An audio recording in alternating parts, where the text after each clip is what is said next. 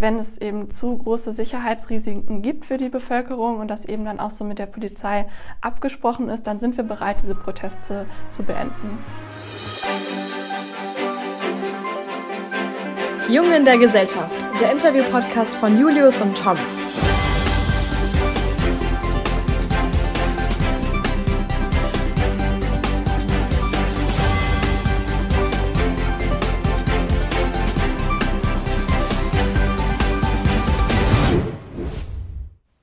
Aktuell, modern, konkret. Herzlich willkommen zu einer neuen Folge von Jungen der Gesellschaft.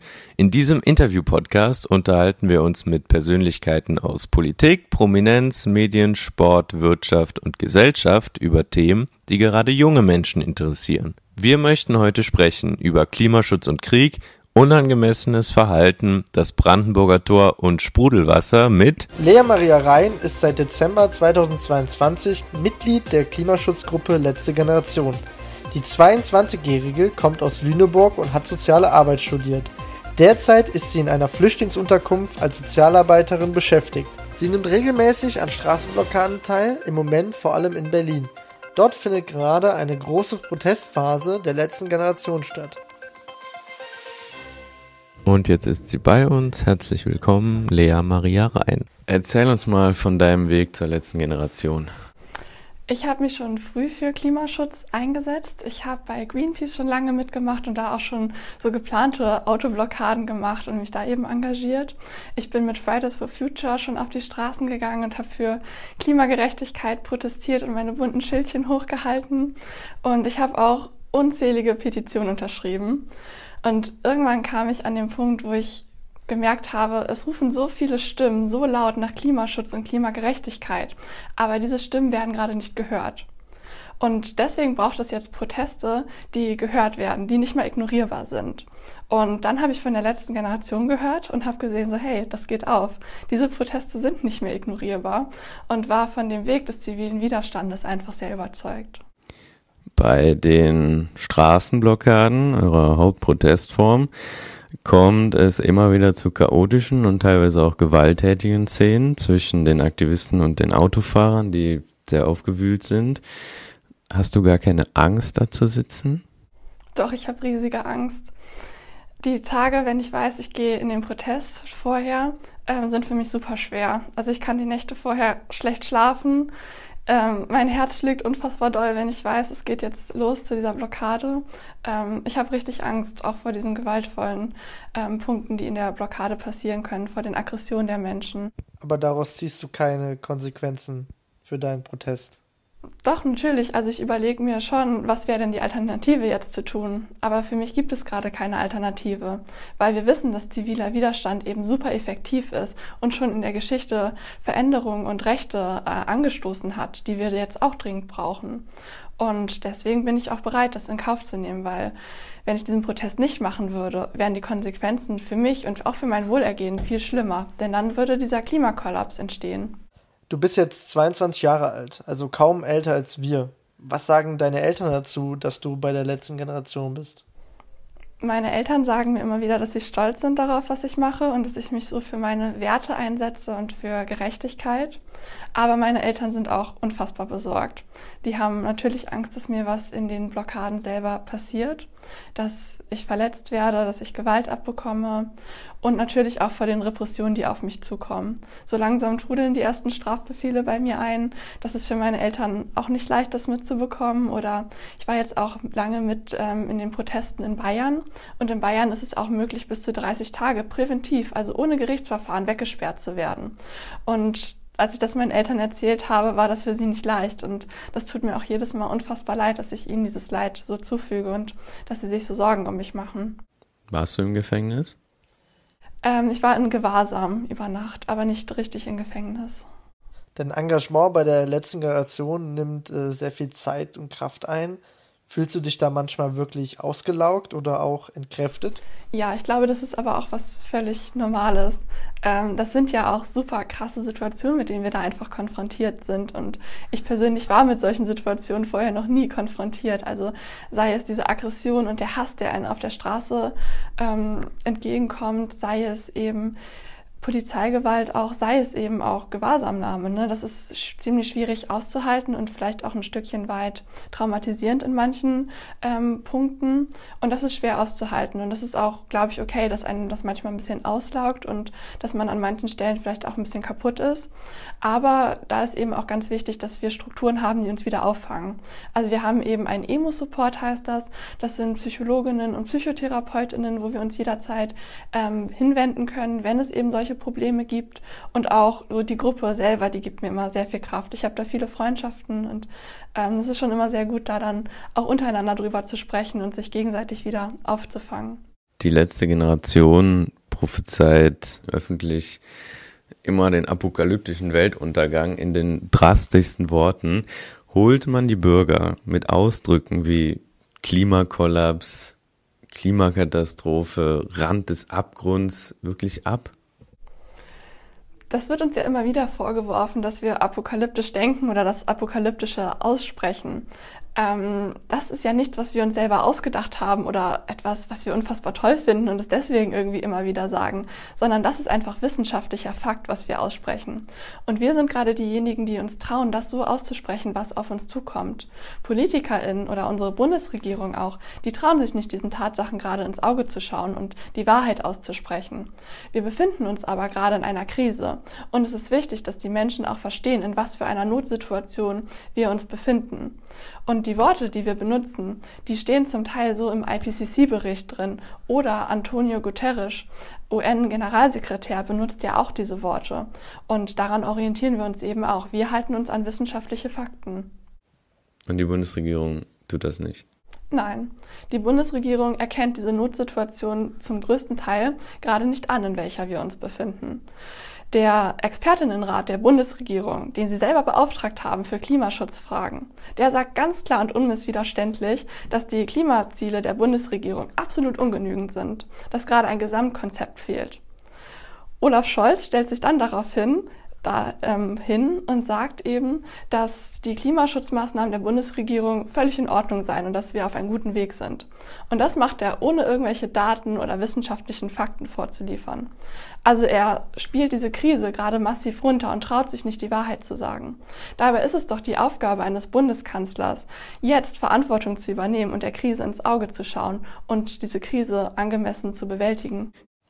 Ihr fordert gerade vor allem, dass sich Deutschland bis 2030 von Kohle, Öl und Gas als Energieträger lösen soll.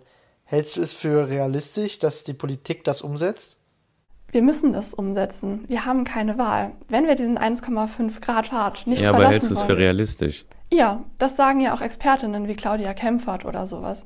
Die sagen ja ganz klar, das ist noch möglich, dass wir das so schaffen. Und wenn wir uns da die Wissenschaft dazu holen, dann können wir Konzepte erarbeiten, wie wir das schaffen können. Wir müssen die Expertinnen. Die Politik hören. geht aber konsequent und aus Überzeugung nicht auf eure Forderung ein. Die Proteste laufen völlig ins Leere. Das würde ich nicht so sagen. Durch unsere Proteste machen wir gerade täglich darauf aufmerksam, dass unsere Bundesregierung gerade auf ganzer Linie in Sachen Klimaschutz und Klimagerechtigkeit versagt. Und wir heben dieses Thema immer wieder in die Medien, auf die Abendbrottische, wo Menschen darüber diskutieren. Und das ist super wichtig. Und wir sehen ja auch, dass ziviler Widerstand erfolgreich ist. Gucken wir uns die Niederlande an. Dort haben Menschen immer wieder eine Autobahn blockiert und sind mit mehreren Menschen darauf gegangen und haben gesagt, sie gehen erst wieder, wenn der Staat in den Niederlanden Niederlanden eben die Subvention an fossile Energien beendet. Und das hat funktioniert. Der Gesetzesentwurf wurde ins Parlament getragen und dort eben abgestimmt darüber. An dieser Stelle einmal für unsere Zuhörer. Die heutige Folge ist insofern besonders, als dass sie schon vor ihrer Veröffentlichung für Schlagzeilen gesorgt hat. Der Tagesspiegel aus Berlin hat am Mittwoch schon darüber berichtet, was Lea jetzt gleich hier im Podcast ankündigt. Aufgenommen ist das Interview auch in Berlin und du, Julius, hast den Teil des Interviews, der jetzt kommt, mit der lieben Isabella Grahl zusammen aufgeschrieben. Die ist nämlich beim Tagesspiegel. Und deswegen gibt es das Interview jetzt auch in der Zeitung und auf tagesspiegel.de zu lesen. Und damit es sich auch lohnt, das Interview da auch nochmal zu lesen, sind da noch mehr Fragen drin an Lehrereien als hier im Podcast. So ist es, Tom, aber lass uns gar nicht lange um den heißen Brei herumreden, machen wir mal weiter mit dem Interview. Die Gespräche beim Abendbrot, drehen sich gerade wahrscheinlich weniger um die letzte Generation, denn die Welt versinkt scheinbar in Krisen. Ganz akut tobt in Israel ein Krieg und der Krieg in der Ukraine ist immer noch nicht vorbei. Beide Kriege fordern Hunderte, Tausende Tote. In der Ukraine sind vermutlich bis zu 500.000 Menschen schon gestorben. Ist euer Protest angesichts dessen in diesen Tagen gerade akut, wo auch in Berlin wirklich, wo es in Berlin wirklich brennt, nicht total unangemessen? Mir tun diese Krisen, die wir gerade in der Welt haben, unfassbar leid. Ich selber bin Sozialarbeiterin und arbeite in einer Flüchtlingsunterkunft für geflüchtete Menschen. Und wir haben dort eben auch viele Menschen aus der Ukraine leben. Und ich weiß oder sehe, was es bedeutet, wirklich alles zu verlieren und vor Krieg zu fliehen. Ich sehe dieses Leid der Menschen jeden Tag auf der Arbeit. Ich sehe, wie traumatisierend Kriegserfahrungen sind, wie es ist, vor dem Nichts gerade zu stehen, Angehörige zu verlieren. Dieses riesige Leid, das sehe ich dort.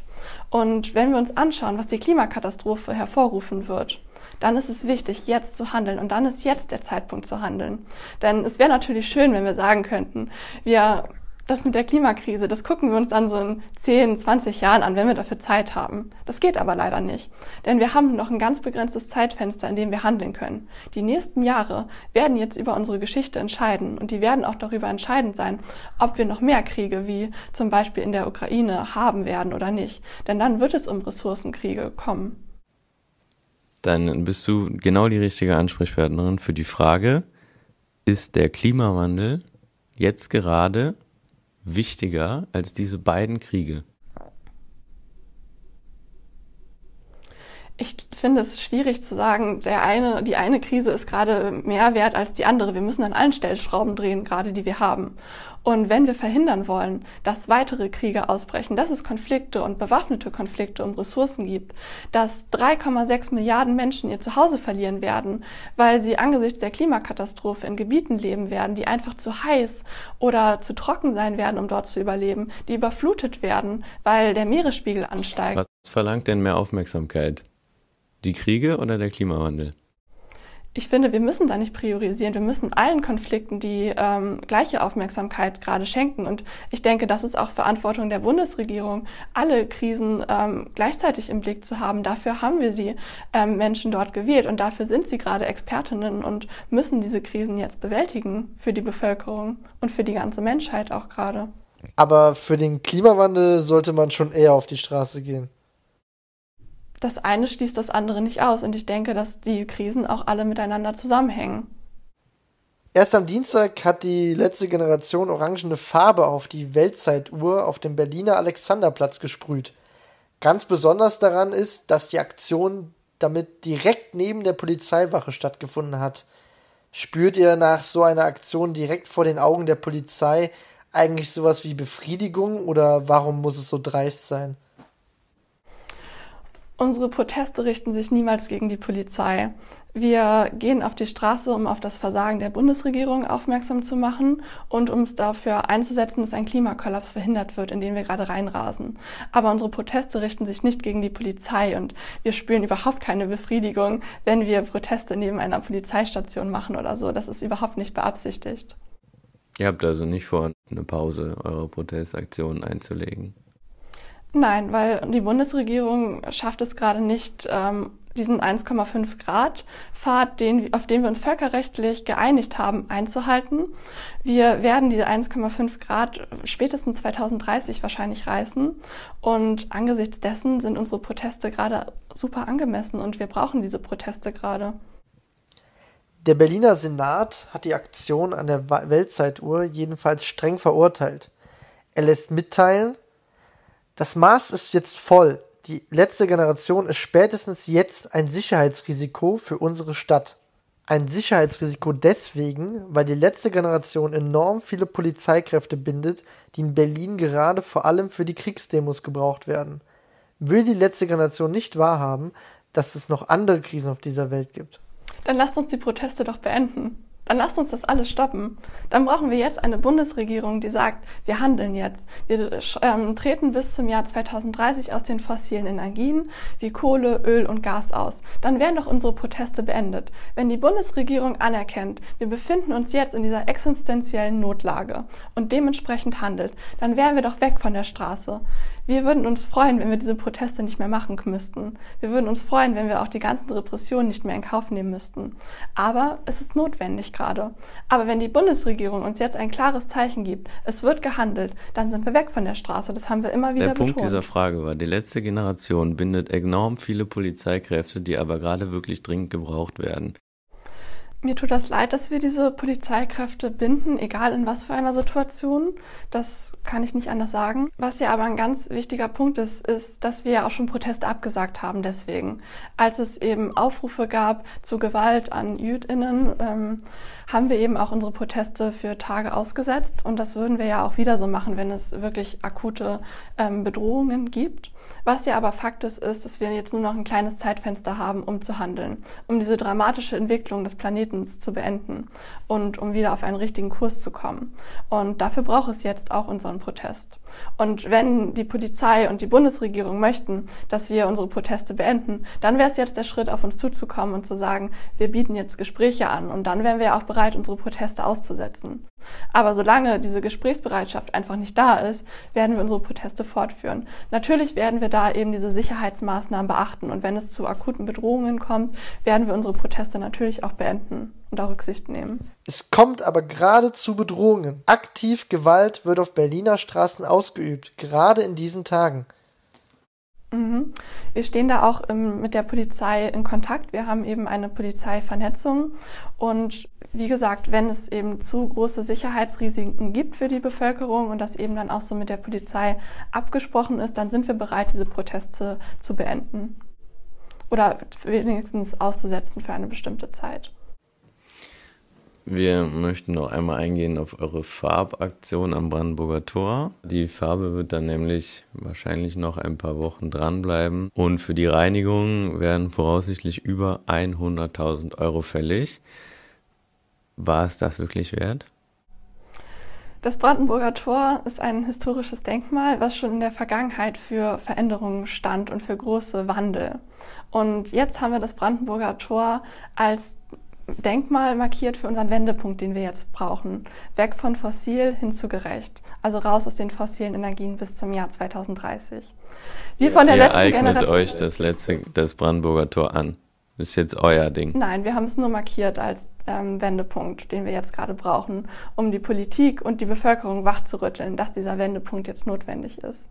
Und wir stehen für unsere Taten immer mit Namen und Gesicht. Das heißt, die Menschen, die dieses Brandenburger Tor angemalt haben, die werden auch die Konsequenzen dafür tragen. Die werden eines Tages dafür vor Gericht kommen und die werden auch die Kosten dafür tragen. Das war den Menschen bewusst, dass sie das, als sie das gemacht haben. Du hast recht, die letzte Generation wird die Summe voraussichtlich bezahlen müssen. Findest du das gerecht? Wenn wir diese Kosten verursachen, dann werden wir auch für die Kosten eben aufkommen. Ihr habt sie verursacht. Ja, wir werden dafür aufkommen. Wir werden dafür vor Gericht stehen. Und wenn RichterInnen uns dafür verurteilen werden, dann werden wir diese Strafen auch antreten es waren ja jetzt auch schon Menschen von uns in Haft, die eben verurteilt worden sind vor Gericht und die haben diese Haftstrafe dann auch angetreten. Und das werden wir alle so machen. Das ist unser Aktionskonsens. Dass wir alle bereit sind, diese Repression, die uns der Staat oder die uns Gerichte eben auflegen, die werden wir dann auch antreten. Was wir uns so ein bisschen gefragt haben, nehmen wir mal an, da gibt es jetzt eine Aktivistengruppe, mhm. ja, und die fordert für Deutschland, nur für Deutschland, eine Ein-Kind-Politik, wie es in China mal mhm. gewesen ist, um die globale Überbevölkerung einzudämmen. Das globale Problem der Überbevölkerung einzudämmen. Und gegen diese Aktivistengruppe laufen dann irgendwann mehrere hundert Strafverfahren wegen Nötigung und Widerstand gegen Vollstreckungsbeamte. Gleichzeitig ist das eine kriminelle Vereinigung Da müssen wir uns ja mit dem juristischen Begriff einer kriminellen Vereinigung ähm, auseinandersetzen. Eine kriminelle Vereinigung bedeutet ja, dass Straftaten in einem solch ho hohen Strafmaß ähm, stattfinden, dass sie nicht mehr tragbar sind. Also das heißt zum Beispiel, dass Straftaten entstehen, wo die Bevölkerung in Angst und Schrecken versetzt wird. Bei einer Straßenblockade, finde ich, ist das definitiv nicht der Fall. Straßenblockaden, was wir ja auch machen, sind vielleicht für Menschen ätzend und nervig und anstrengend und das kann ich auch völlig nachvollziehen. Aber das ist nicht so, dass Menschen sich jetzt nicht mehr aus dem Haus trauen, weil ähm, da vielleicht ein paar Menschen eine Straße blockieren könnten mit orangenen Warnwesten. Ähm, von daher, finde ich, trifft der Aspekt einer kriminellen Vereinigung da definitiv nicht zu. Das heißt, der Zweck heiligt die Mittel. Nein, das würde ich nicht so sagen. Wir müssen eben gucken, was für Straftaten dort begangen werden oder was für Aktionen stattfinden. Und ähm, wenn diese Aktionen Menschen nicht in Angst und Schrecken versetzen, was eben eine Voraussetzung für ähm, eine kriminelle Vereinigung ist, dann können wir dort nicht von einer kriminellen Vereinigung sprechen. Es gibt eine Frage, die stellen wir immer wieder. Was ist dein Verständnis von Demokratie? Für mich ist ganz wichtig bei Demokratie, dass die Punkte Gerechtigkeit mit berücksichtigt werden. Und die sehe ich gerade ganz klar in Gefahr bei uns in unserer Demokratie. Denn die Klimakatastrophe ist etwas zutiefst Ungerechtes. Gerade hier in Deutschland wird die Klimakatastrophe vor allem Menschen treffen, die diese Katastrophe am wenigsten verursacht haben. Also die leben dann vielleicht in Dachgeschosswohnungen, wo es super heiß wird im Sommer. Oder das sind dann vielleicht HandwerkerInnen, die trotzdem bei 40 Grad irgendwie auf den Dächern arbeiten müssen. Und das ist zutiefst ungerecht, gerade in unserer Demokratie. Wir beenden unseren Podcast immer mit einer kleinen Schnellfragerunde. Also, trinkst du lieber Wasser mit oder ohne Sprudel? Ohne Sprudel? Ist deine Lieblingsfarbe orange? Nein. Uhu oder Patex? Welchen Sekundenkleber benutzt du? Weder noch. Welchen benutzt du denn? Ähm, es ist meistens ein, ich weiß gar nicht genau die Marke, aber Uhu ist es nicht und Patex auch nicht. Also es ist immer ein bisschen unterschiedlich, je nachdem, was gerade da ist. Was die Logistik AG jetzt organisiert hat? Genau. Okay. Hast du schon mal an der letzten Generation gezweifelt? Ja. Wann? Hm, häufig, wenn ich in Gewahrsam bin, zweifle ich, ob das so richtig ist, was ich mache. Weil in Gewahrsam zu sein ist für mich immer ziemlich schwierig. Das muss man sich wie ein Gefängnis quasi vorstellen. Du bist dann dort in einem sehr kleinen Raum mit Gitterstäben, ohne Blick nach draußen, ohne Fenster und du weißt nicht, wie viel Zeit schon vergangen ist, wie lange du da schon drin bist, was jetzt irgendwie als nächstes kommt, ob du über Nacht drin bleiben musst oder nicht. Und du hast nichts, womit du dich beschäftigen kannst. Du bist dort einfach nur mit dir selber und mit deinen Gedanken. Und gerade wenn ich viel Hass auf der Straße abbekommen habe und viel Gewalt erlebt habe, dann ähm, zweifle ich schon manchmal, ob das jetzt so der richtige Weg ist. Aber wenn ich dann eben sehe, was auf uns zukommt, dann weiß ich, dass es der richtige Weg ist. Und dann weiß ich auch, dass ziviler Widerstand jetzt das Mittel der Wahl ist. Wo siehst du dich in 20 Jahren? Ich hoffe, dass wir dann darauf zurückblicken können, auf unsere Proteste und dass sie erfolgreich gewesen sind, dass wir diesen Wendepunkt erreicht haben und dass ich dann vielleicht eine glückliche Familie gegründet habe und ähm, ja, als Sozialarbeiterin ganz normal arbeiten kann und nicht mehr Proteste für Klimaschutz und Klimagerechtigkeit machen muss. Welche Protestaktion der letzten Generation fandest du bisher am besten? Tatsächlich die Weltzeituhr. Was ist dein Lieblingsgericht? Nudeln. An wie vielen Straßenblockaden warst du schon beteiligt? Ich glaube, es sind um die 20. Sind Millionäre schlechte Menschen? Das kommt ganz drauf an, ähm, wie die Einsicht ist und wie vielleicht auch der, die Verantwortung in der Klimakatastrophe bei MillionärInnen ist. Ähm, grundsätzlich oder statistisch gesehen ist es so, dass Menschen, die mehr Geld haben, eben auch mehr ähm, zur Klimakatastrophe beitragen und diese mehr verursachen. Ähm, das müssen aber nicht alle so sein. Und wenn es Menschen sind, die die Klimakatastrophe deutlich mehr verursachen, weil sie eben mehr Geld haben, weil sie sich super Yachten leisten können, weil sie sich Privatjets leisten können und diese dann eben auch benutzen und viel mehr CO2 ausstoßen als andere Menschen, dann finde ich es wichtig, dass diese Menschen ihre Verantwortung überdenken. der Hauptsponsor vom Climate Emergency Fund, wodurch auch die letzte Generation finanziert wird, ist ein Millionär. Der hat auch nochmal 4 Millionen draufgelegt in, in diesem Jahr. Ist das ein schlechter Mensch? Ich kenne diesen Menschen nicht und ich kann so nicht über ihn urteilen. Aber ihr urteilt ja auch über alle anderen Millionäre, die ihr nicht kennt. Die auf Sylt, die kennt ihr auch nicht.